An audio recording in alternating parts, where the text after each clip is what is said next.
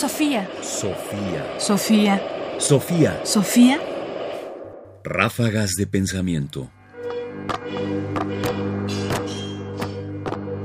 Ráfagas de pensamiento. Todo debe ser interpretado. De vez en cuando los filósofos se asoman a los acontecimientos del presente y hacen una reflexión o nos dotan de algunos elementos para entenderlo mejor. Ana María Martínez de la Escalera es una filósofa, profesora en la Facultad de Filosofía y Letras de la UNAM, quien, como veremos, atestigua al mismo tiempo que analiza qué hábitos permanecen o han cambiado en la medida en que se ha avanzado sobre todo con la tecnología digital.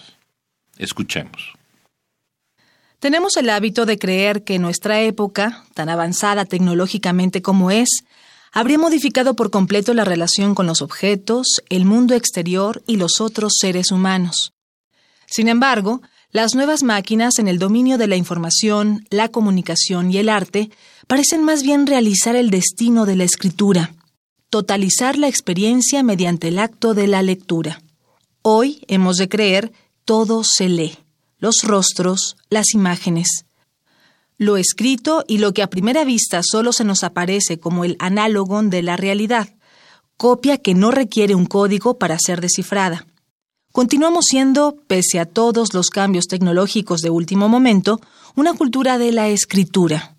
Esta última aseveración no debe tomarse a la ligera si bien puede significar que hoy cualquier conmoción nacional o internacional suele ir acompañada de una brusca floración de comentarios escritos, prensa y libros, significa de manera más aguda que hemos logrado relacionar el progreso con la legibilidad de las cosas.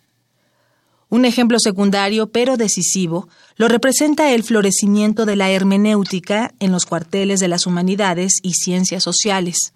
El lema que acompaña a este florecimiento es, todo es interpretable, todo debe ser interpretado. Se trata de un imperativo reciente y a la vez muy antiguo, atestiguado por la historia de la reflexión filosófica. Ana María Martínez de la Escalera, El presente cautivo, siete variaciones sobre la experiencia moderna.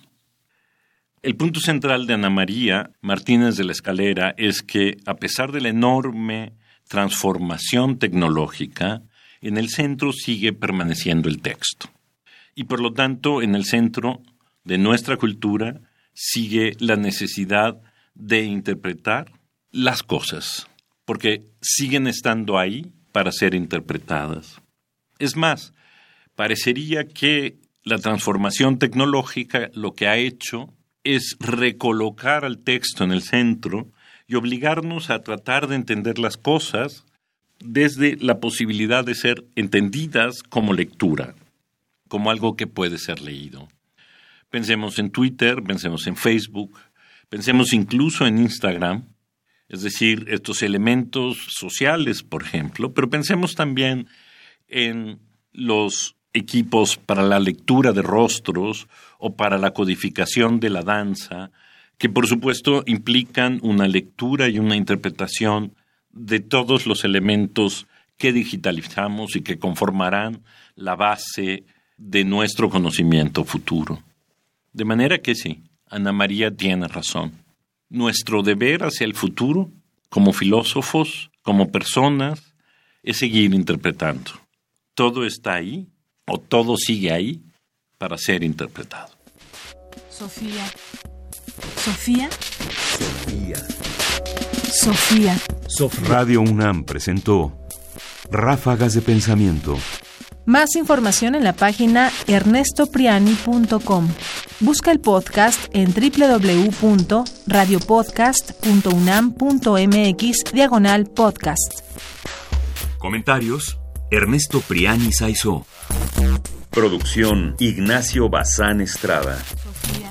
Sofía. Sofía. Sofía.